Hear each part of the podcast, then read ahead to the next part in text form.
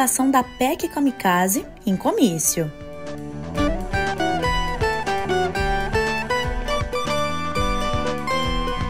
Receita Federal impõe sigilo de 100 anos sobre a ação em favor de Flávio Bolsonaro.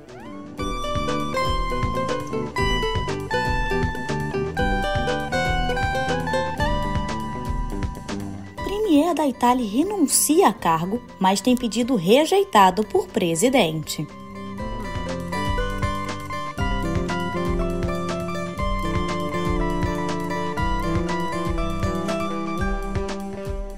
Bom dia, boa tarde ou boa noite. Aqui quem fala é Thay Oliveira e hoje eu vou te contar as principais notícias do dia no pé do ouvido. Se acomoda aí e pega um cafezinho porque tá começando mais um episódio do nosso podcast. Música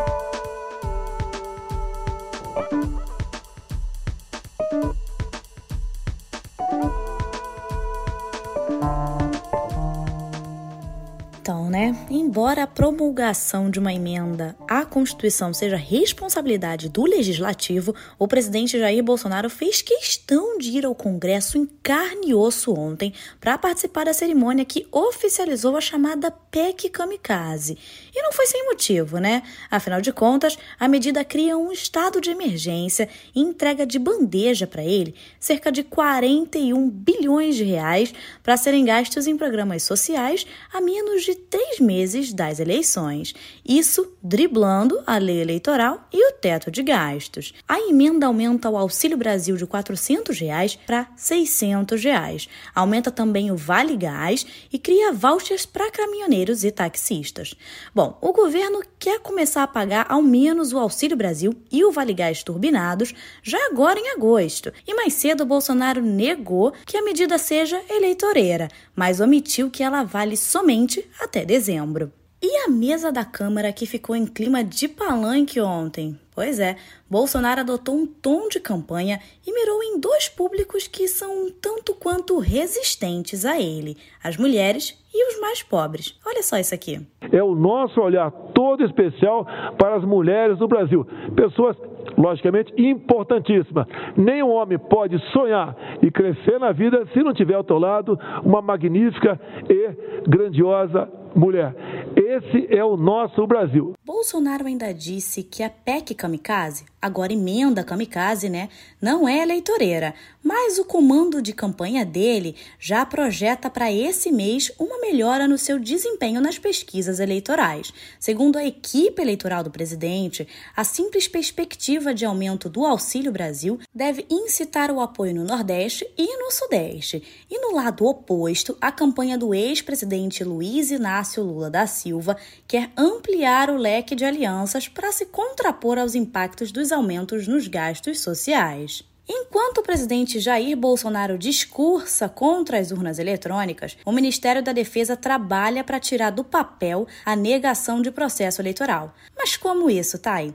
Bem, o apoiado pelo ministro Paulo Sérgio Nogueira, o coronel Marcelo Nogueira, sugeriu ao Senado que no dia das eleições aconteça uma votação paralela em células de papel. Essa medida serviria para, na visão dele, testar a integridade das urnas. Mas a gente precisa lembrar que a integridade das urnas já foi reafirmada pelo Tribunal de Contas da União. Como é que seria um teste desse?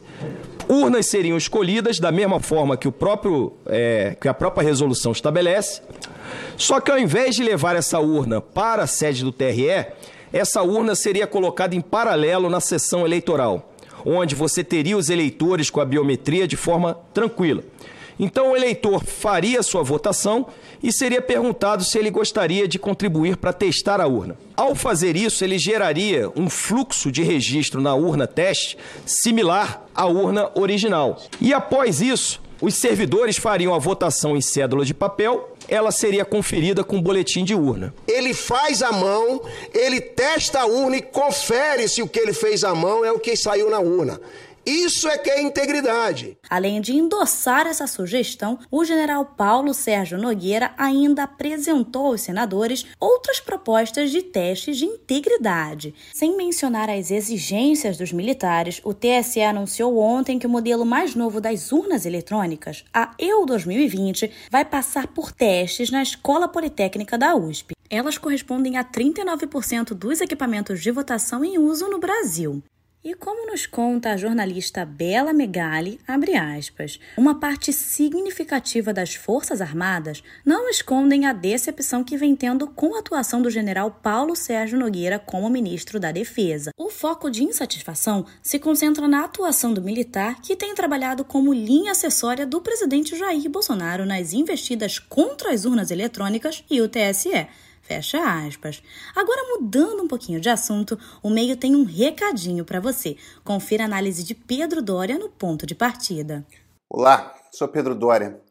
Quando uma empresa aérea se acovarda perante o filho do presidente, quando a oposição se acovarda perante uma PEC golpista, é hora de encararmos o fato. É o Brasil que está acovardado. O ponto de partida, você já sabe, já está no YouTube do meio.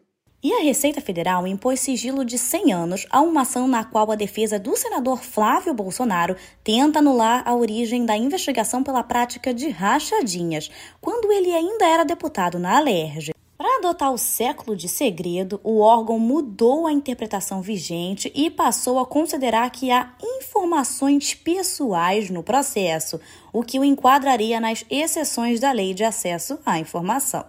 E durou pouco tempo a alegria do ex-governador do Rio, Antony Garotinho. Na quarta-feira, o presidente do STJ, Humberto Martins, tinha anulado uma condenação dele por improbabilidade administrativa, devolvendo para Garotinho seus direitos políticos. Mas ontem, o TRE-RJ confirmou por unanimidade outra sentença contra Garotinho, dessa vez por compra de votos. Mas apesar disso, ele ainda pode recorrer ao TSE para disputar o governo do estado sob júdice. Agora, mudando de assunto e de país também, mesmo tendo vencido o voto de confiança no parlamento, o primeiro-ministro da Itália, Mario Draghi, anunciou ontem sua renúncia ao cargo, mas o pedido foi rejeitado pelo presidente Sérgio Mattarella. O premier decidiu deixar o cargo depois do partido Cinco Estrelas, integrante da base dele, não participar da votação. A Tarela quer que Draghi tente reconstruir sua coalizão. Caso contrário, o presidente vai ser forçado a nomear um premier até as eleições do ano que vem, ou até mesmo antecipar o pleito. E morreu ontem nos Estados Unidos, aos 73 anos de idade, Ivana Trump, a primeira mulher de Donald Trump e a mãe dos seus três filhos mais velhos. A notícia foi dada pelo próprio ex-presidente nas redes sociais. Ivana nasceu na antiga Tchecoslováquia comunista e foi parceira de Trump na construção do seu império imobiliário e se divorciou dele em 1993. Ela morreu em Nova York, onde morava, e a causa vai ser determinada pela perícia.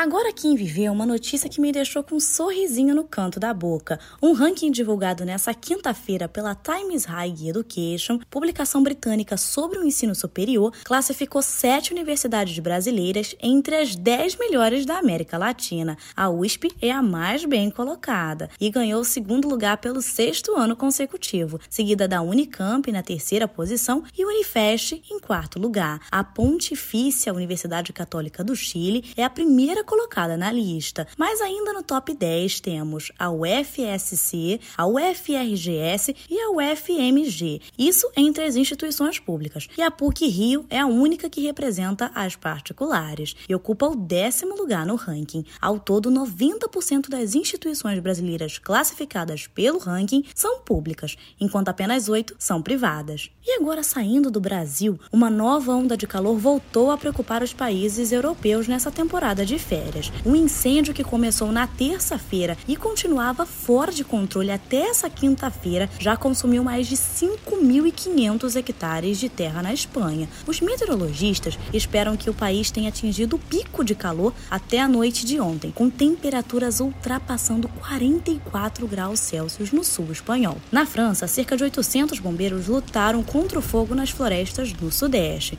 o que afetou milhares de pessoas nos campos, enquanto outros 2.700 hectares foram consumidos pelas chamas na região de Gironde. E como se não fosse bastante, além das queimadas, parte de Portugal está sob alerta vermelho para as temperaturas que estão chegando aos 45 graus Celsius no distrito de Leiria, ao norte de Lisboa. Um verdadeiro calorão, hein? E por conta dessas mudanças climáticas, a ONU prevê um aumento global de 30% nos incêndios florestais extremos até 2050.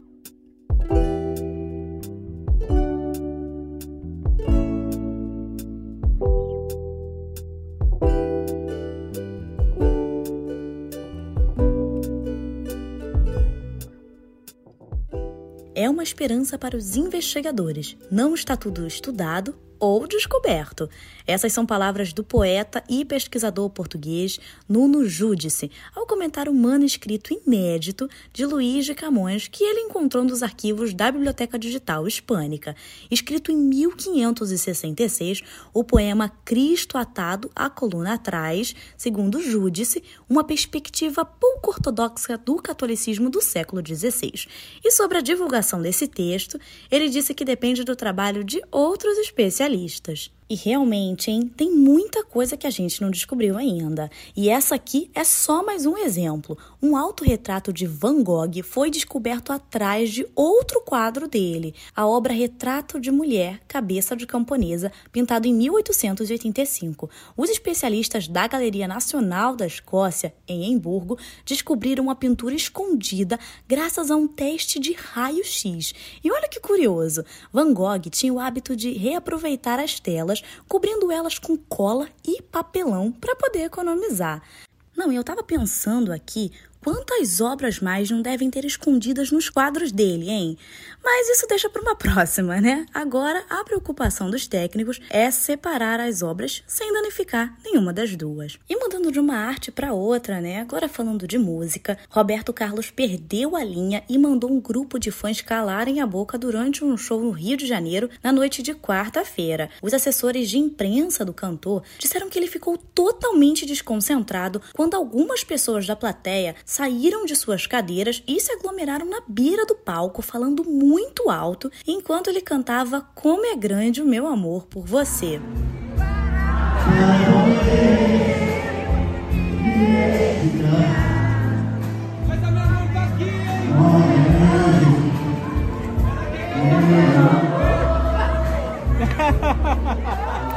Pois é, né? Deixaram o rei bem irritado. Agora, uma outra informação. Baseado muito livremente na obra de J.R.R. Tolkien, a série Anéis do Poder, que estreia no dia 2 de setembro na Amazon Prime, teve um novo trailer divulgado ontem. Para te localizar na linha do tempo, a trama se passa na Segunda Era da Terra-média, milhares anos antes dos eventos de Senhor dos Anéis. É o período menos abordado pelo autor, mesmo entre os textos inacabados publicados depois da morte de Tolkien. Elves have forests to protect. Dwarfs their mines. Men their fields of grain. But we Harfoots have each other. For I must now wander this wandering day. We're safe. You have fought long enough, Galadriel. Não, e deixa eu te contar. Antes mesmo da estreia, a série já tá despertando polêmicas por aí, hein? Isso por conta das mudanças de personagens importantes, como Galadriel e Elrond, e a diversidade dos personagens, que vale lembrar é super importante nos dias de hoje, né? Agora uma notícia triste. Morreu ontem no estado do Rio de Janeiro, aos 97 anos de idade, o diplomata Gilberto Chateaubriand, um dos mais importantes colecionadores de arte brasileira. O filho do empresário de comunicação Assis Chateaubriand, Gilberto começou sua coleção em 1953 e, ao longo dos anos, acumulou cerca de 8 mil obras. Em 1993, ele cedeu seu acervo em comodato ao Museu de Arte Moderna do Rio. Segundo a família, ele morreu de causas naturais.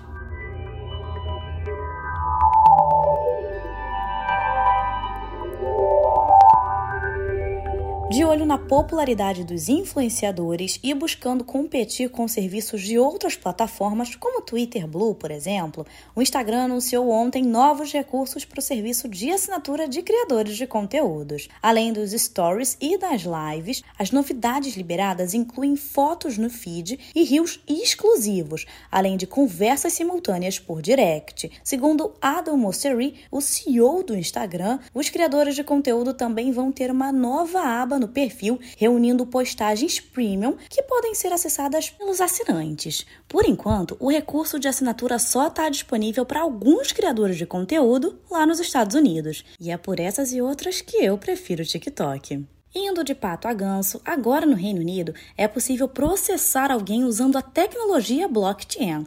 A decisão do Supremo Tribunal da Inglaterra e países de Gales é inédita e vai poder ser usada para outras ações judiciais também. Além da tecnologia, os cidadãos podem usar os NFTs, tokens não fungíveis, para validar provas documentais. O uso da tecnologia diz respeito a uma ação movida por Fabrício Daiola, fundador de uma empresa de jogos online que está processando a Binance e outras plataformas por desvio de criptomoedas. De acordo com o processo, Zayola perdeu suas moedas digitais depois de um suposto ataque de phishing.